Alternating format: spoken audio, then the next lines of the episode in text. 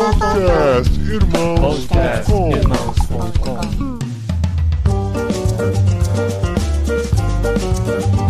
Olá, pessoas! Podcastirmãos.com de número 444 entrando no ar. Olha que número bonito, esposinha. É, é equilibrado, né? Equilibrado. Eu, eu sou Paulinho, estou aqui com a esposinha Adriana, que com certeza vai ostentar várias frases do livro nas suas redes sociais.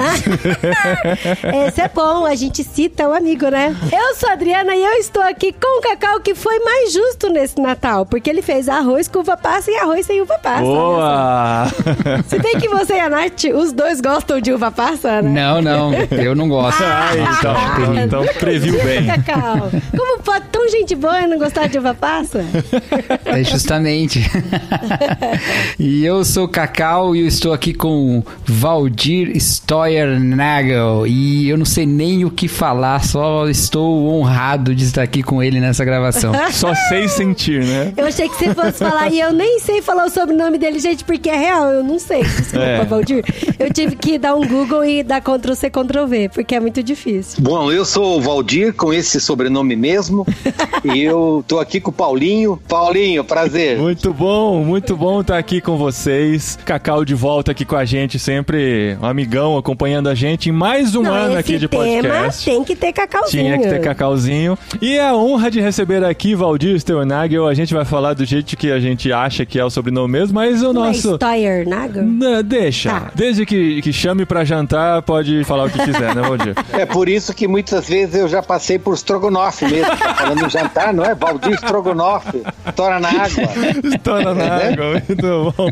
Ah, que legal, gente. Esse é um dos episódios especiais desse começo de ano em que a gente tá fazendo temas diferenciados. E não temos literário nesse começo de ano, mas nós vamos falar de um livro também lançado pela Ultimato no final de 2020, conduzido pelo Valdir, chamado O Deus da Justiça e a Justiça de Deus. E por que não começar o ano falando sobre esse tema? Um tema que faz muito parte de muitas coisas que a gente diz aqui, da nossa cosmovisão, de como a gente entende o nosso papel no mundo. E a gente vai falar sobre esse tema aqui nesse episódio, praticamente de ano novo do podcast Irmãos.com.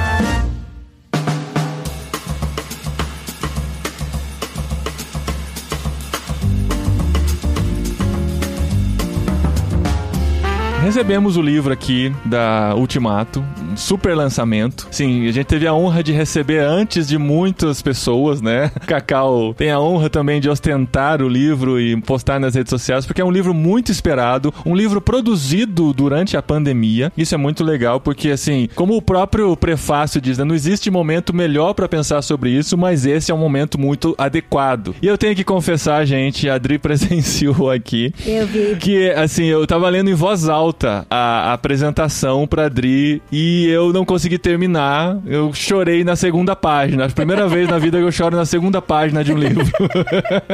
é impressionante o impacto desse tema na minha vida e como ele é importante pra gente conversar aqui nesse começo de ano. O que me impactou bastante, e a voz já fica até embargada, é quando a gente vai falar de justiça, e eu louvo demais a Deus pela vida do Valdir, porque ele teve esse cuidado imenso, já logo nas primeiras páginas do livro. Quando a gente vai falar da justiça, a impressão que a gente tem é que a gente é um acusador, né? De que a gente quer trazer a justiça acusando a pessoa, o meio, de que aquilo não tem justiça. E aqui no livro, muito pelo contrário, né? Ele traz um conforto muito grande de que a justiça é a justiça de Deus, né? E que teve todo esse cuidado e todo esse carinho para não ser um livro pesado nesse sentido, mas um livro muito honesto também e que faz com que a nossa própria consciência nos acuse. É, e além de ser é, um tema super relevante para nós e ser escrito com muito conteúdo, num estilo muito impactante também, né? Ele é muito bíblico, né? Eu gostei muito desse aspecto, assim, né? Porque é muito comum hoje as pessoas lidarem com esse tema achando que ele é apenas uma ênfase, assim, opcional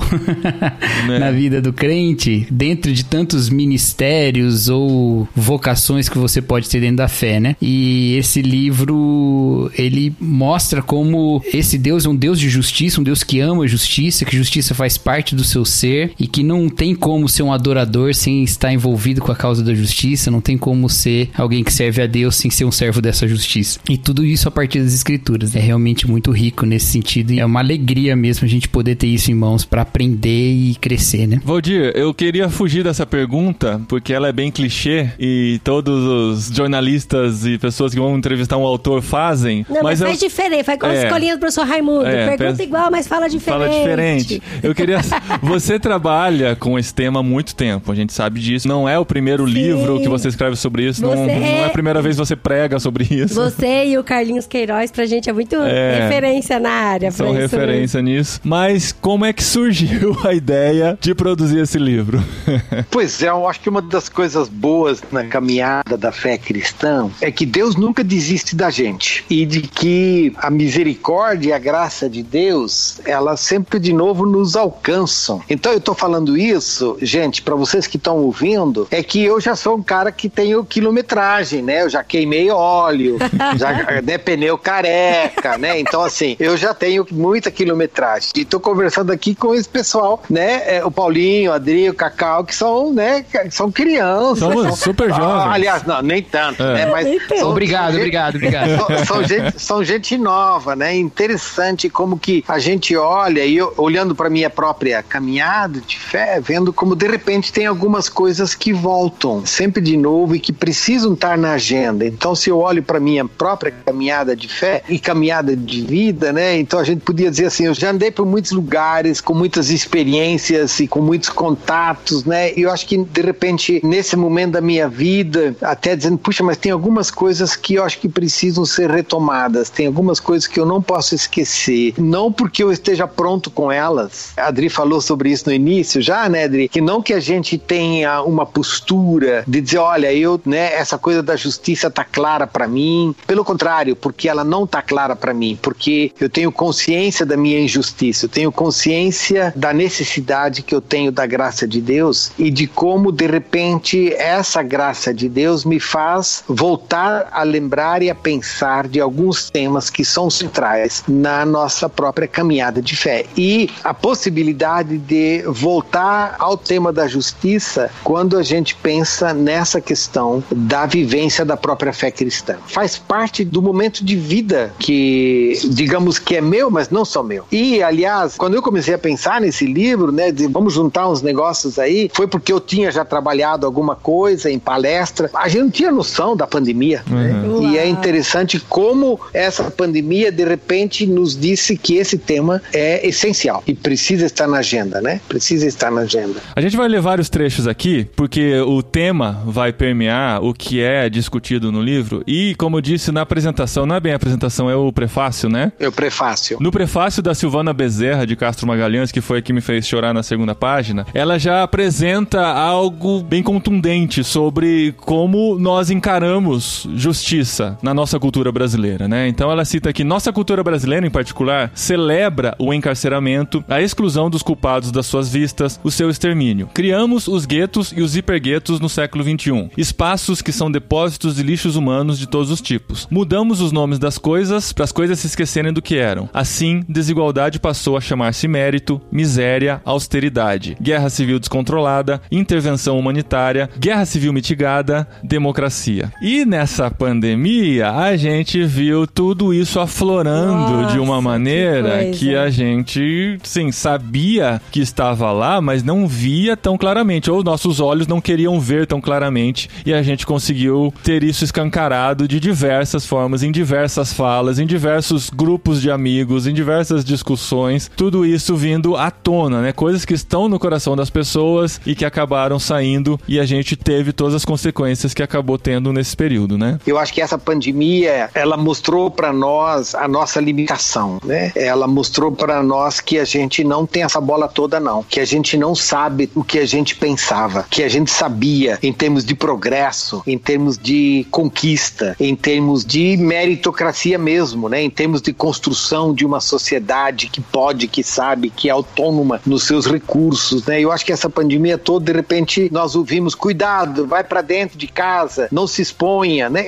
É uma derrocada. Essa pandemia foi um não para nós mesmos, para as nossas autonomias, para os nossos concepção de progresso, né? De ciência até, né? De conquista. Eu acho que a outra coisa grande para mim foi assim, essa pandemia, como um dos autores disse, né? Que as pragas, elas revelam o nosso pior. E essa pandemia mostrou o quanto nós somos uma sociedade desigual. Sim, o sim. quanto nós ainda somos uma sociedade desigual. E que essa desigualdade, ela de alguma forma, ela vinha escondida. Pensando em termos de Brasil, a gente tenha muito essa ideia de que nas últimas décadas recentes a gente diminuiu a nossa desigualdade, a gente progrediu como nação e em parte é- eu concordo com isso, é verdade, né? Muita gente foi para a classe média, tudo isso, mas de repente uma pandemia ela coloca milhares de pessoas de volta na pobreza, ela põe pessoas de volta na rua. Então assim nós somos uma sociedade desigual e é muito importante para nós tomar consciência disso. Nós não somos bonitinhos, nós não somos uma sociedade de iguais, nós não somos uma sociedade das mesmas oportunidades para todo mundo. Nós somos uma sociedade desigual, nós somos uma sociedade injusta, nós somos uma sociedade onde a meritocracia ela só funciona para alguns poucos. E assim,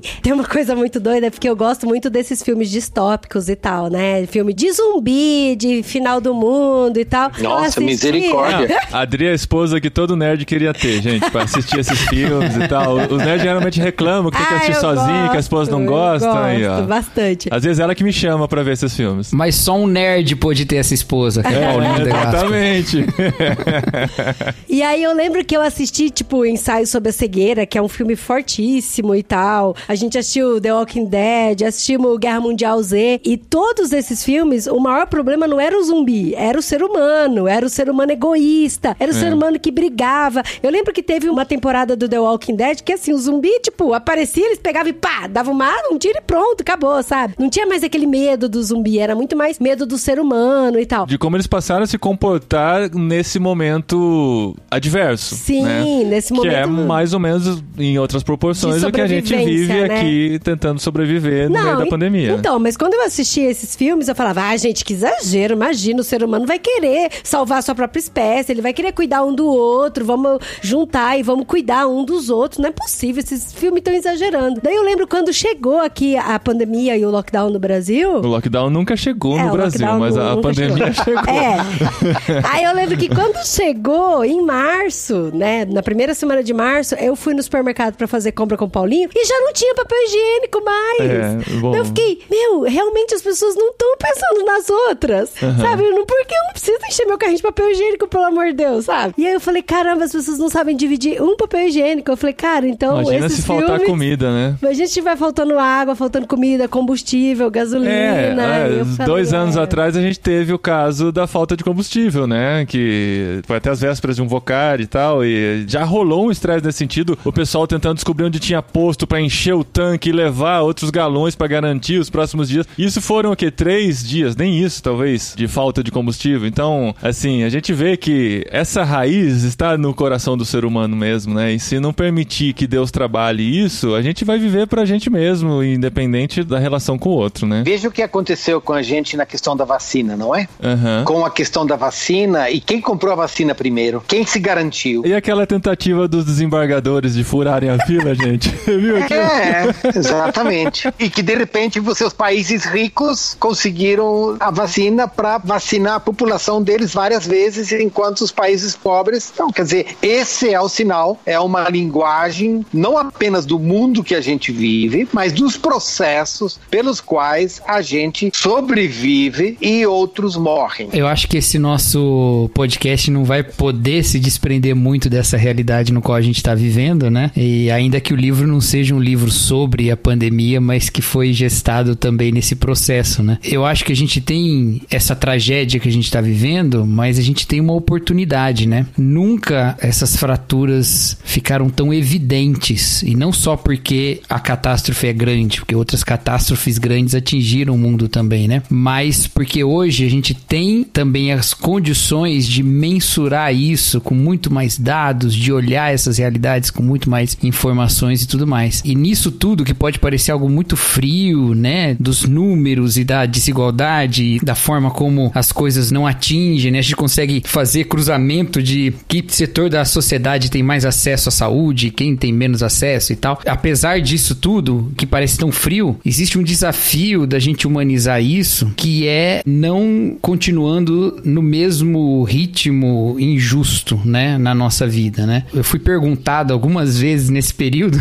se esse processo todo era um juízo de Deus, né? É um juízo de Deus, é o fim dos tempos e tal. E eu não posso ser categórico a respeito dessas coisas nesse momento, eu não sei. Mas se fosse, como nós saberíamos, né? Nós saberíamos pelos profetas de Deus. Nós saberíamos pela palavra que Deus fala dos profetas, né? E o que é que a palavra de Deus fala para nós sobre a forma como nós vivemos e que fica evidenciado por esse dano todo que a gente está tendo? Está tendo o que a gente chama de essencial aquilo que mantém o nosso estilo de vida e não de essencial aquilo que mantém a vida da maioria das pessoas, né? E a gente arrisca algumas pessoas e outras não, a gente coloca algumas mais sob o risco e na carência dos tratamentos médicos, a gente vê disputa pela vida, a gente vê políticas que decidem quem vive e quem morre. Isso tudo é injusto, mas sempre esteve aí, não foi o vírus que trouxe. O vírus só evidenciou. Então acho que o desafio bíblico e da palavra de Deus mesmo, né? O desafio que a palavra profética de Deus traz para nós é que nós não continuemos vivendo da mesma forma. E a gente precisa de coragem para isso, né? A gente precisa de coragem para encarar as transformações que são necessárias para vermos uma vida mais justa, né? Mas Cacau, a gente podia pensar um pouco sobre isso que você falou, né? Do juízo juízo de Deus. Como que teologicamente falando, biblicamente falando, o que, que é o juízo de Deus? Em última análise, a gente podia dizer que o juízo de Deus não é nesse sentido o juízo de Deus, mas é o juízo que nós trazemos sobre nós mesmos pelo jeito que nós vivemos e pelo jeito que nós tratamos o outro. Então, o juízo de Deus não é um juízo que Deus manda sobre nós porque Deus quer trazer maldade para nós. Não. O juízo de Deus é uma chamada de atenção sobre nós, sobre o nosso jeito de viver. E nesse sentido, a pandemia, ela é sim, ela é um juízo. Ela é um juízo porque ela mostra como nós temos vivido e como nós não temos convivido. E o juízo de Deus é uma denúncia e é um anúncio. É uma denúncia de como nós temos vivido e é um anúncio de evangelho. É uma chamada conversão, não é? Uma chamada para um novo jeito de viver. E a pergunta é, tá, mas como a gente faz isso, né? Jonathan Sachs é um rabino inglês que recém faleceu. Ele fala que esse tempo que nós vivemos, ele é um tempo apropriado para as comunidades de fé. E isso, de novo, para nós cristãos, devia ser essencial. Dizer, olha, qual é o papel da igreja nesse tempo no qual nós vivemos? E como que o papel da igreja, ele vai trazer essa denúncia e esse anúncio no tempo no qual nós vivemos. E aí nós chegamos de cabeça na questão de justiça, não é? Excelente, excelente. Tenho nem o que dizer.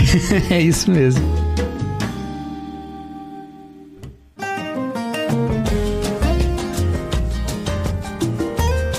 Valdir, você falou sobre o tempo em que nós vivemos. E o tempo que nós vivemos, no caso, estamos no meio de uma pandemia, mas tudo que a gente está colhendo agora, a gente plantou durante anos e anos de uma visão de desenvolvimento em que foi colocado na nossa mente que nós temos que ter sucesso, temos que crescer, temos que desenvolver, temos que chegar em algum lugar e que tudo isso depende somente da gente, né? Somente do nosso esforço. E que se a gente se esforçar muito, se a gente lutar, se a gente realmente batalhar, a gente vai chegar naquele lugar que todo mundo quer chegar. Que é a visão da meritocracia, né? Que no mundo mundo do coaching, eles dizem que só depende da gente, e quando isso é trazido para a igreja, só depende da gente e de muita fé, que é nossa também. Se nós tivermos muita fé, nós atingiremos e chegaremos lá. Mas a justiça de Deus vai na contramão dessa visão, e nós, como igreja de Cristo, temos a responsabilidade de levar essa justiça para a humanidade. Como que a igreja de Cristo, aquela invisível, da qual nós fazemos parte, pode e deve colaborar com a implantação da justiça de Deus na terra? Uma das coisas importantes para mim desse processo todo até foi um num dos capítulos do livro do Carlinhos Queiroz, né? Ah. É, o Carlinhos Queiroz, pois é, né? Ele fala um pouco sobre a justiça em Jesus, no reino de Deus, né? E eu acho que uma das coisas que eu saí também desse livro foi pensando na justiça compassiva, porque você tem na sociedade, você tem uma justiça retributiva, você tem uma justiça distributiva, né? Quer dizer, uma justiça retributiva, é dizer, olha, dependendo do que você faz, tem que pagar, né? Quer dizer, a sociedade precisa disso, né? Você você tem uma justiça distributiva, né, no sentido que a comida que está na mesa precisa ser distribuída. O evangelho tem muita coisa a falar sobre justiça distributiva, mas você tem também uma justiça compassiva, que é essa justiça da segunda milha, que é essa capacidade de compartilhar aquilo que você tem, né, que é a justiça da graça de Deus que permite a gente recomeçar. E o quanto é importante para nossa sociedade essa justiça compassiva, que é a justiça que dá novas oportunidades, que é a justiça que diz, olha, então vamos tentar de novo, e de como que isso pode ser um testemunho da igreja, porque sem ela a gente fica muito com a nossa lei, e a lei de alguma forma ela mata, o evangelho vivifica. Então, muitas vezes a meritocracia, ela está baseada na lei de um regime capitalista, que é não tem oportunidade para todo mundo, então você aproveita as poucas oportunidades que tem e passa no concurso da vida. Eu estava aqui na minha cabeça, nas imagens, né, por uns anos da minha vida, eu viajava muito e viajava a alguns lugares assim bem difíceis, bem pobres. Por exemplo, fui várias vezes para o Haiti e com a organização com a qual tenho anos, décadas de vínculo, que é a Visão Mundial, né, ela trabalha essa coisa do desenvolvimento transformador, comunitário, transformação social, né? E a gente com essa postura de dizer não, vamos ensinar a pescar, né? vamos ensinar as comunidades, cooperativa, microcrédito, todo esse negócio. Mas aí, dependendo de alguns lugares onde eu ia, eu dizia, gente, o sofrimento humano, a vulnerabilidade, as condições externas são tão doídas aqui que você não pode simplesmente dizer, olha gente, vamos aí, meritocracia. Aham, aham. né? Você consegue, Não, você, não pode. po- você não pode dizer, olha, né, o que que você progrediu, porque alguns vão dizer, gente, o meu progresso, digamos, nesse ano foi não ter morrido, Uhum. né? O que eu consegui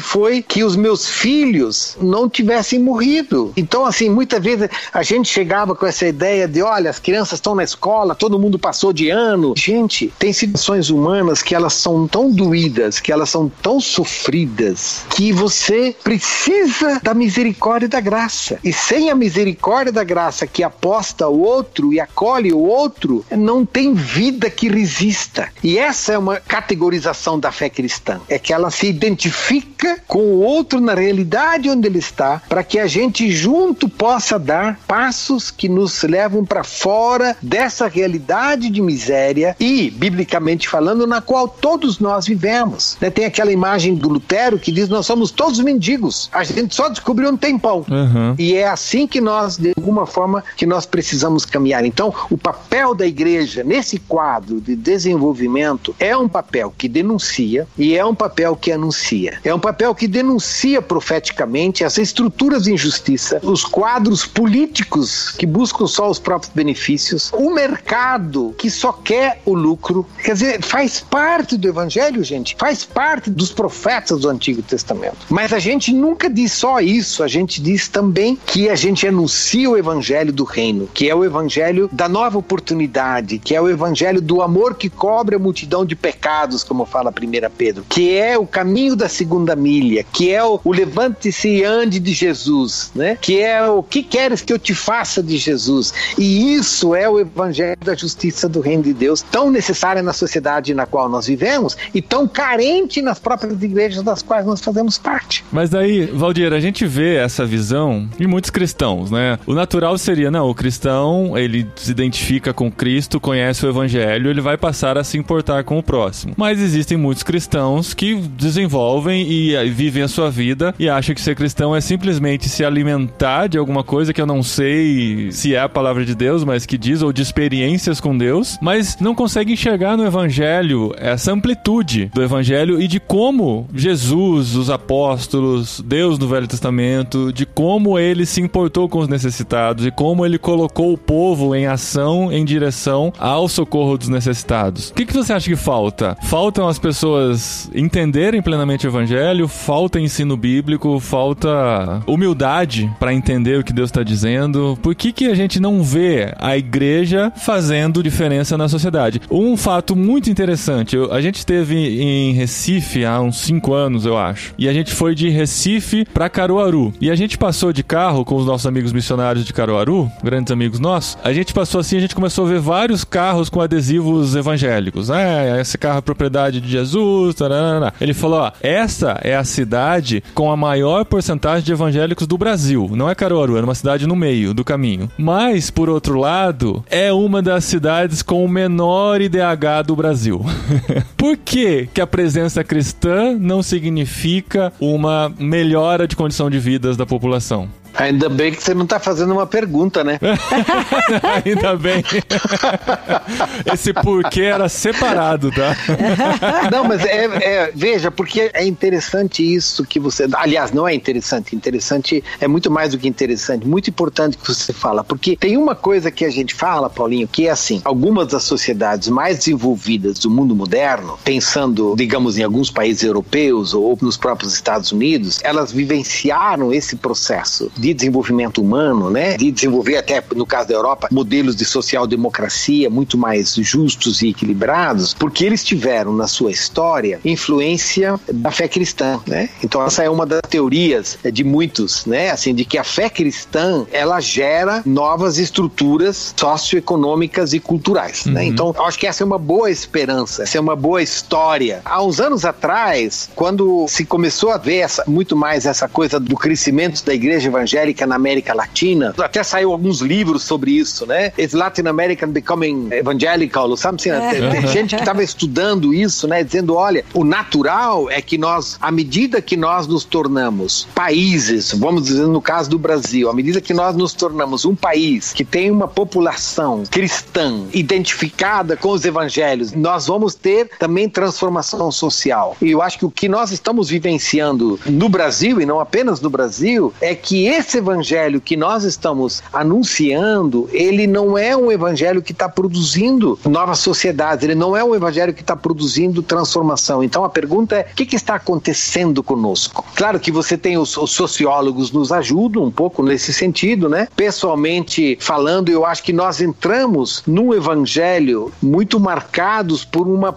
proposta de progresso humanista. Nós entramos com um evangelho secularizado. O que quer dizer isso? Para mim, por exemplo, toda a questão da prosperidade, ele é um evangelho secularizado. Uhum. Ele é um evangelho materializado, né? Ou seja, ele mede a bênção de Deus no sucesso material, no carro. E geralmente muito egoísta, né? Geralmente é, é pra absolutamente mim, é pra egoísta. Mim. Uhum. Claro, ele é marcado pela propriedade privada diante de uma mentalidade capitalista e de repente, né? Eu não sei, Jesus se torna, eu não sei, ele, ele se torna um grande proprietário de veículo, né? é, é, é, é uma grande locadora, né? Essa ideia, né, de que a bênção de Deus, ela se materializa em objetos de desejo da sociedade capitalista. Esse não é o evangelho de Jesus. Segundo, eu acho que nós transformamos o evangelho muito num produto terapêutico, onde o evangelho, basicamente, ele é um evangelho que me faz sentir bem. Eu já falei para você da minha quilometragem, pneu careca, esse negócio todo, mas nos últimos anos do meu ministério ativo, pastoral, né, eu sinto que, gente, tá mais difícil ser pregador do evangelho hoje, porque você tem muito menos espaço pro anúncio profético e você tem muito mais espaço pro consumo religioso. Então, no final do culto, a pessoa quer sentir bem e diz: Ah, pastor, para de falar desse negócio aí de justiça, tá? De, do outro, eu amanhã. Que eu tenho que olhar o mundo, segunda-feira. Eu já tô sofrendo. É, segunda-feira, a vida vai ser dura aqui, eu preciso me sentir bem, me dá uma mensagem aí, né? De cara, mas esse não é o evangelho de Jesus. Uma das coisas que eu tenho feito ultimamente é ficado assustado, digamos assim, com os discípulos nos evangelhos. Os caras não entendem nada nunca. Uhum. Olha para os discípulos, eles estão sempre atrapalhando, eles estão dizendo que Jesus está no caminho errado, uhum. eles não estão entendendo. Fazendo perguntas óbvias, né? Que falam, eles, assim? É, exatamente, eles não estão conseguindo. E Jesus está atrasado, Jesus você está atrasado. Ele está fazendo as opções erradas, exatamente. E isso vai até lá no final. Uhum. Hoje de manhã ainda, eu estava olhando Mateus 20 28, né, onde Jesus é o final e diz assim que os discípulos foram para encontro de Jesus e eles o adoraram, mas alguns duvidaram. Ou seja, os discípulos somos nós, gente. Então, eu acho que nós precisamos de uma igreja que esteja mais aberta para o evangelho, uma igreja mais aberta para se converter, uma igreja mais aberta para se reconhecer que ela troca os pés pelas mãos, que ela não entende o caminho da cruz, que ela não gosta quando Jesus fala da cruz, é que ela quer ser como os discípulos. Eu quero sentar à tua tua direita e a tua esquerda. Eu quero os benefícios. Jesus tem um trabalho danado com os discípulos para ver se eles se convertem. E eu acho que Jesus tem um trabalho danado com a gente para ver se a gente se converte. Então, essa arrogância evangélica que se criou entre nós de que a gente é o certinho, os outros são ruins, de que os nossos a nossa moral é melhor, de que os outros são tudo perdido, de que os nossos costumes são mais santos que os do mundo, é uma ilusão. Olha para dentro, olha no espelho, vê quem você é, para de esconder, para de ser hipócrita, para de ser farisaico e vamos reconhecer que nós precisamos desse evangelho que nos põe de volta no caminho do reino, que é o caminho da compaixão, que é o caminho do amor e que é o caminho da justiça. E graças a Deus por isso. Senão, gente, nós estamos tudo ralado. É. Sim. Fregado. Eu queria ler um pedacinho aqui, bem pequenininho, da parte do Carlinhos Queiroz, que ele fala da justiça de Deus, né? Como todo livro. Exato, né? É, É, se tivesse falando obrigado. de outra coisa, eu ia ficar preocupado.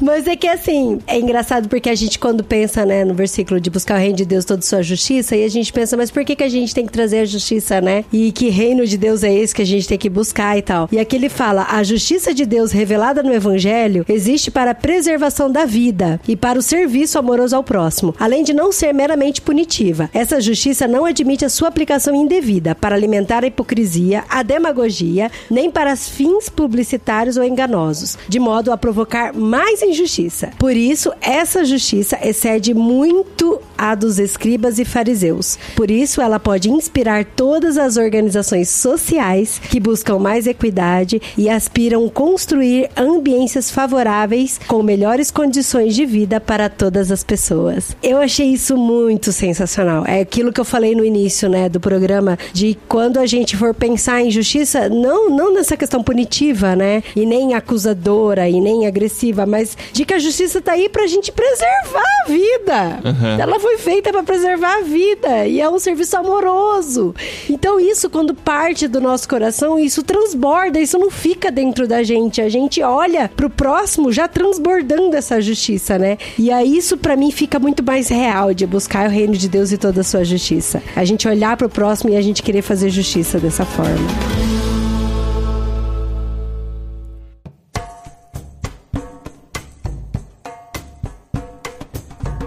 E como, Valdir, a gente consegue viver? Porque assim, as necessidades são muito grandes. É, a gente vê em todo lado, né? Estamos andando pela cidade, estamos vendo vários necessitados, estamos vendo a miséria que o Brasil está passando, todas as dificuldades nas cidades mais distantes, mais remotas. Como a gente enxergar tudo isso, entendendo a necessidade, entendendo que somos colocados por Deus para ajudar na resolução dessa situação e não ficarmos malucos ou não entrarmos numa depressão terrível achando que a gente tem que resolver todos os problemas da humanidade. Como que a gente resolve isso na nossa cabeça? Não, e a, e a gente já fica maluco um pouco antes, né? Quando a gente vê não só os problemas, mas vê o outro lado, a desigualdade absurda. Gente, eu recebi, não façam isso comigo, por favor, mas eu recebi a lista dos salários dos políticos, dos vereadores, dos deputados, dos senadores e todas as vantagens que eles têm. Aí eu falei, não, gente, eu não quero ver isso. É. É, sério, isso me faz muito mal. É porque tem o lado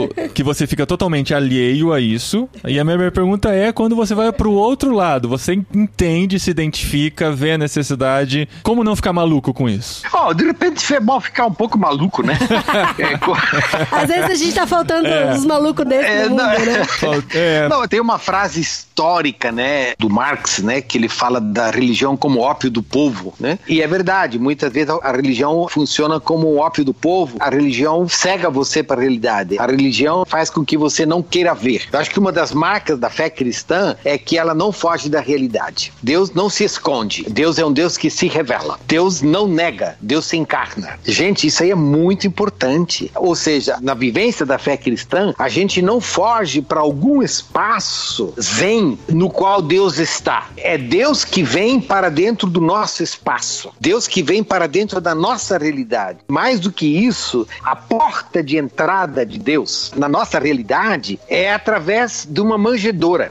A porta de entrada de Deus na nossa realidade é através da cruz. A porta de entrada de Deus na nossa realidade é através de uma gravidez da Maria. Então, veja como Deus entra. E essa entrada de Deus nesse esse mundo, a partir da manjedoura, a partir da cruz, ela é o caminho pelo qual a gente entra como igreja no mundo no qual nós vivemos. Então, com isso, a primeira coisa que eu estava querendo dizer, É assim: a gente não precisa e não deve se esconder da realidade. A gente não precisa e a gente não deve ter medo do mundo no qual nós vivemos. E a gente precisa, pelo contrário, caminhar para dentro dessa realidade, porque dentro dessa realidade nasce um gemido de Deus pela restauração de todas as coisas. Como comunidade de fé, a gente está presente nesse mundo como sal, como luz. Ah, tem tantas imagens do Evangelho que fala sobre esse papel. Então tem uma dimensão que é uma dimensão que eu chamaria micro, que é a dimensão do microcosmo, que é você ajudando o outro, que é a compaixão, que é acompanhando a pessoa, que é essa rede de cuidado. Como hoje, né, no WhatsApp eu estava recebendo, dizer, olha, tá, você sabe alguém que precisa uma cesta básica? Dizer, essa coisa micro. Gente, Gente, a igreja, historicamente, ela tem uma capilaridade enorme de ajuda, de compaixão, de receber o outro. Inclusive entre nós no Brasil, a gente tem milhares de pequenas igrejas que estão fazendo exatamente isso. Uhum. Cuidando,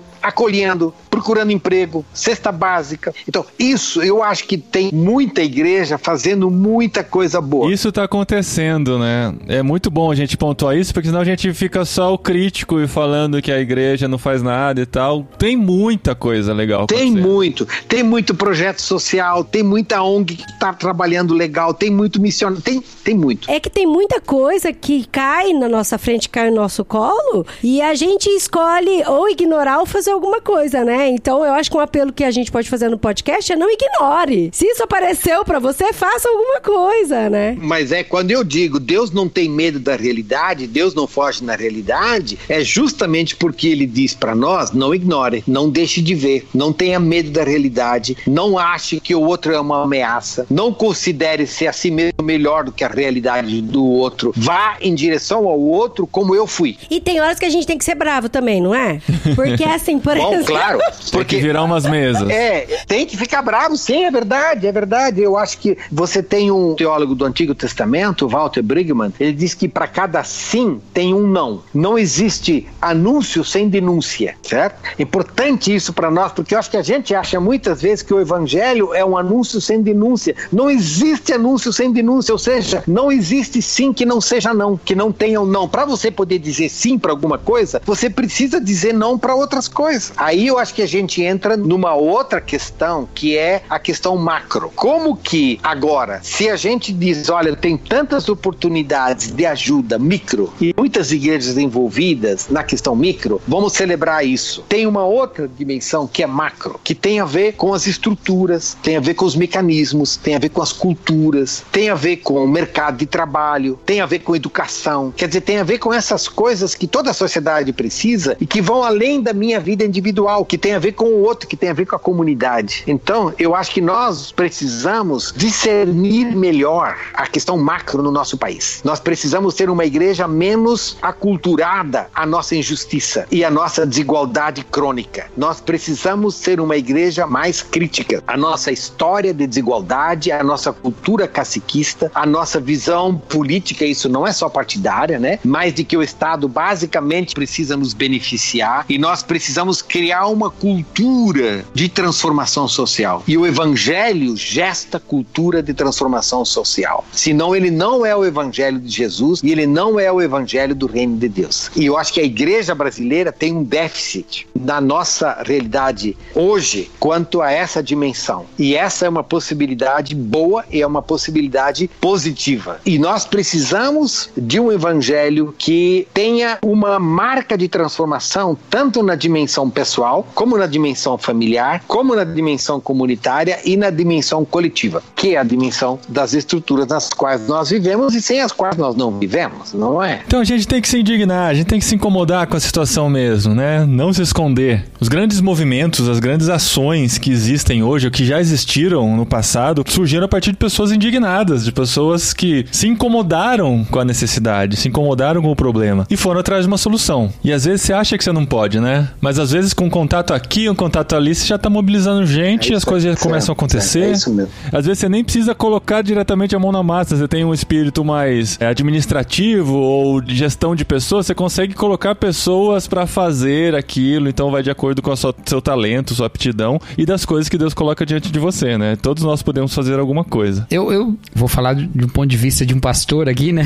Uma das coisas que às vezes me deixa meio pensativo é para onde a gente tá indo nesse assunto, né? A gente tá contribuindo mesmo para melhoria ou não? O Paulinho fez uma pergunta nesse sentido, né? Mas eu quero, ao invés de olhar para frente, eu quero contar com a sua, com a sua experiência, os pneus carecas, o óleo queimado, a respeito desse tema na igreja brasileira nesse tempo do seu ministério, da sua atuação, né? O que, que mudou, para onde a gente andou, a impressão que a gente tem de que hoje a gente é muito menos comprometido com a justiça é uma impressão que é real ou não? A gente evoluiu positivamente em algum aspecto? Como que você vê esse tema na igreja brasileira? Pois é, cara. É que de alguma forma, Cacau, a gente nem evoluiu muito como sociedade, né? A gente é filho de uma mentalidade de progresso, né? Onde a gente acha que sempre vai melhorando, tá? Mas a verdade é que, como ser humano, nós não somos pessoas que ficam melhores. Nós só somos pessoas que são convidadas pelo Evangelho a se converterem. Então, cada geração e cada tempo, né, tem as suas luzes e as suas trevas, os seus espaços e as suas oportunidades. Eu acho que nós temos vivido no Brasil décadas de muito, falando como igreja evangélica agora, nós temos vivido no Brasil décadas de muita oportunidade, de muita graça, né? Se a gente olha décadas atrás, nós éramos uma igreja muito mais encolhida, nós éramos uma igreja muito mais escondida, nós éramos uma igreja muito menor. Então, nós tivemos nessas décadas uma expansão muito grande de diferentes igrejas, de ministérios, de missão. E eu queria celebrar todas as vocações, né, que se realizaram, Deus chamando pessoas, todos os missionários que foram enviados, todas as vidas que foram transformadas. Então, nesse sentido, de novo, a igreja tem muita capilaridade. Muitas vezes a gente acha que a maior igreja é a igreja da plataforma, é a igreja do marketing, mas a gente tem muita pequena igreja, muita igreja de periferia, muita igreja da pequena comunidade. E a gente celebra todo esse evangelho que transforma a vida de pessoas e que começa desde dar melhor das crianças em casa, né, que começa a botar as crianças na escola de uma forma mais intencional. Então, assim, acho que a gente precisa celebrar isso. Eu acho que o que nós precisamos também reconhecer é que com esse crescimento da igreja, Cacau, nós acabamos nos atrapalhando, nós acabamos nos lambuzando. Eu acho que nós temos hoje uma imagem mais comprometida como igreja evangélica, que nós somos uma igreja muito menos identificada com as causas da justiça, que nós somos uma igreja evangélica muito menos identificada como ajuda ao outro, e nós somos uma igreja de repente está muito marcada pelo tempo que nós vivemos, que é o tempo da raiva, que é o tempo da xenofobia, que é o tempo da meritocracia de alguma forma, né? Então eu acho que nós somos uma igreja que nos deixamos influenciar muito por esses valores da sociedade materializada, secularizada de consumo no qual nós vivemos. E a grande coisa do evangelho é que ele é um evangelho que não fecha a porta, né? E que ele é um evangelho que nos chama à conversão. Então, nesse sentido, o livro, Paulinho, que você apresentou lá no início, O Deus da Justiça e a Justiça de Deus, o livro quer ser um convite para a conversão, a descoberta de um evangelho para um evangelho que inclui a justiça. E a descoberta da justiça como uma marca da missão da igreja, que é o último capítulo do livro. Não porque a gente esteja pronto, mas é porque Deus não está pronto com a gente e nos convida através do seu evangelho pelo Espírito Santo para que a gente seja essa igreja que busca o reino de Deus e a sua justiça. E ele vai cuidar do resto e tem cuidado. E eu acho que esse é o nosso testemunho da fidelidade e do cuidado de Deus. Amém. Amém, amém. Nossa, uau. Cacau Valdir, muito obrigado pelo tempo. A gente teria, como sempre, né, muito mais coisa para conversar. Esse é um tema que fala muito com a gente, mas acho que já serviu de provocação para quem está ouvindo pesquisar mais e adquirir o livro. Este programa não é patrocinado, não é um jabá nem nada assim. Nós somos parceiros muito próximos da Ultimato. Sim. E quando a gente viu um livro como esse e a oportunidade de gravar com o Valdir, a gente juntou tudo aqui. Se você tem interesse em adquirir o livro, entra no site da Ultimato, ultimato.com.br, que lá tem como você adquirir e receber na sua casa aí. Eu só queria terminar tentando pela segunda vez vez, ler os últimos parágrafos do prefácio aqui da Silvana Bezerra, que foi o que muito tocou o meu coração e eu gostaria de terminar esse episódio tentando aqui. Se eu não conseguir, vocês continuam, tá bom? Faz uma voz de Paulo Betti aí, alguma não, coisa assim. Não vai, não sei se vai dar. Mas é legal que o próprio Valdir é citado aqui no prefácio, ó. Na primeira reunião do Conselho da Visão Mundial de que participei, ouvi uma fala de Valdir Sternagel, então presidente, que ainda ecoa fortemente na minha alma. Tudo que Deus faz tem endereço. Na mesma reunião, assistimos o depoimento de um educador da visão mundial narrando sua história. Menino pobre, dos fins do mundo desse país, pés descalços, terra batida. Num projeto da visão mundial, aprende a tocar violino. Sonho impossível para um menino pobre que não tinha comida direito na mesa. Um dia, voltando para casa, é parado por um policial. Menino negro, pobre, sujo, só poderia ter roubado o violino. Mas por um lapso de tempo dos céus, o menino consegue tirar o violino da capa e começa a tocar Jesus, Alegria dos Homens. Muita gente se junta para ouvi-lo. O menino tocando e o menino Jesus ali, juntos sorrindo. O endereço da justiça ecoando e vibrando nas notas de um violino. Este é o convite deste livro que você ouça as notas da música e faça parte dessa sinfonia. Que estejamos nesses endereços, que sejamos esse endereço. Amém. Amém. Amém, gente. Muito obrigado, gente. E que Deus, né, o Deus da justiça, não desista de nós. E que a gente não desista do outro. Amém.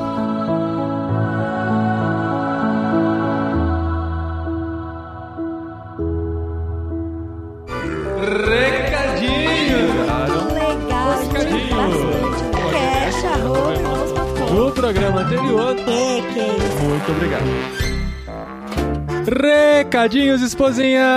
Recadinho! Recadinhos de Feliz Ano Novo? É de Feliz Ano Novo? É, o primeiro que não- recadinhos do ano, pelo menos, né? Não é o primeiro episódio, lembrava. mas a Adri não sabe mais em que localização do espaço-tempo ela está. Gente, mas todo mundo tá um pouco perdido, vai. Tá? Ninguém. Ah. Começou ano novo, né, gente? Mas não é o primeiro episódio do ano, é o segundo já. O primeiro foi semana passada sobre Soul, na estreia do pós-créditos de Irmãos.com. Da estreia, que é o número 3. Exato. E algumas pessoas falaram, É. como assim? Você A gente- estreia? Você é o número exato, 3? Mas as pessoas não ouvem o episódio e querem tirar conclusões. Tem que ouvir, tem explicação lá. Eu fiquei confusa. Ah, eu que eu achei e eu assim. ouvi o episódio. Os Ah, ouvi, anteriores, não ouviu? Não, eu vou ouvir. Ai, ouvi. esposa. Ouvi até sair, eu já ouvi. E foi legal porque a gente já queria falar sobre filmes de forma sistemática, filmes e séries, né? Por isso que não dá pra ser filmão.com, porque a gente vai falar sobre séries também. É verdade. Lá no pós-créditos. Não dá pra ser esse filmão e serião, né? Não, serião.com. ninguém vai, vai ouvir mesmo. Mas semana passada a gente começou e assim, nós dissemos que nós não temos uma periodicidade fixa, mas estamos em ritmo de férias. Tamo em ritmo, É. é, ritmo de férias. E nós, assim, não estamos com jet lag nem literário neste mês de janeiro. Temos Aham. esse episódio aqui especial de lançamento do livro da Ultimato, com a participação do Valdir e do Cacau aqui com a gente. Semana passada a gente teve o pós-créditos e semana que vem nós teremos mais uma edição especial do pós-créditos pra vocês. Olha É. isso! Filmão, gente. Olha, não vai ser filme novo, Não. mas é filme que mexe com o coração É, da gente. de vez em né? quando a gente faz um lançamento que mexe com a gente, de vez em quando a gente pega um que Sim. mora no nosso coração. É aquele filme que se tá passando assim no domingo maior, a gente. No domingo maior não, porque eu tô dormindo. Mas tá passando a É. Domingo temperatura máxima. É domingo maior à noite, não é, É verdade? Temperatura Se máxima. tá passando a É. temperatura máxima, a gente deixa A gente até o final. E a assistir, gente chora, se sim. emociona. Eu Mas, sempre ó, me emociono. sabe? Eu acho, assim como no literário, a gente tem que avisar as pessoas pra elas assistirem. Principalmente Ah, tem que por ser um filme mais antigo, assim. Tá. Está disponível no Netflix, que a gente sabe. Eu acho que tá. É só no Netflix que a gente viu? Eu acho que é só no Netflix. Tá, enfim, se você tem Netflix, eu acho que é o, o streaming mais assinado aí por todos, você pode assistir com a gente. Pra estar pronto pra comentar e ouvir nossos comentários da próxima terça-feira, Forrest Gump. Forrest Gump. Olha só. Ah, Que coisa é linda. difícil fazer isso. eu podia Gump. assoviar, mas aí ia cuspir no microfone, não ia dar muito certo. Mas, gente, esse filme é lindo, assim. Pra mim, Forrest Gump é tipo o Titanic. Se tá passando, eu tenho que ver até o final. E teremos com a gente dois convidados que amam esse filme e vão comentar com a gente semana que vem, tá bom? No terceiro episódio do ano, ainda em ritmo de férias. Em fevereiro, nós retomamos a nossa rotina normal com literário e jetlag. Na verdade, começa com o episódio regular regular na primeira terça de fevereiro. Aí vem o jet lag. Depois outro episódio regular. E no último do mês, pertinho do meu aniversário, Pertinho. o nosso literário sobre o Guia do Mochileiro das Galáxias, que você já pode ler com a gente também, pra gente comemorar aí o meu 42 segundo aniversário. Se alguém ainda não descobriu quantos anos eu faço, agora já sabe. Gente, olha só, o livro é meio nonsense, mas vale muito a pena ler até o Sim, final. é divertido, verdade. é gostoso de ler, é um jeito E de começar o ano de forma leve. né? Porque Vai. Tem umas partes meio políticas dentro do livro. É, tem, Que é tem. muito engraçada, meu. Sim. E nós já estamos lendo O Senhor dos Anéis, tá? Eu tenho que falar sempre aqui pra vocês acompanharem com a gente. Ainda não temos data de gravação, estamos lendo sem pressa, todos os dias, aos pouquinhos. Daqui os programas a gente confirma, marca a data de quando a gente vai lançar o episódio sobre O Senhor dos Anéis. E temos novidades! Sim, A temos vacina novidades. chegou! Você vê que essa não é novidade, né, gente? Porque a essa altura do campeonato, se você não sabe que a vacina chegou, ó, é impossível, né? Mas nos dá esperança, né? Apesar de sabermos que vai ser um passo a passo bem lento, que não depende só da distribuição e da aplicação, que o Brasil tem estrutura pra isso. Precisa de insumos, né? Dependemos de Uhum. insumos que vêm de fora para produzirmos aqui no Brasil tanto a vacina de Oxford quanto a vacina da China. Nós vamos produzir por aqui, mas assim, já é uma ponta de esperança. E virar o ano foi muito importante pra gente, porque você que ouviu o nosso episódio de retrospectiva de 2020, sabe como a gente terminou o ano no meio de incertezas, não que a gente ainda não esteja nessas incertezas, mas viramos o ano com uma esperança. A esperança de que o nosso projeto para Espanha vai se concretizar em breve. Vai sair, gente! Olha só! Já colocamos o fermento, daqui Sim. a pouco a gente já bota no forno pra gente já apreciar. Sim, nossos Olha essa analogia, planos- viu? Ó, É, quem pegou, pegou, hein? É. Veja quem é o forno, né? Quem é o fermento. Tá aí com Tá, vocês. Fica no ar aí a analogia da Adriana.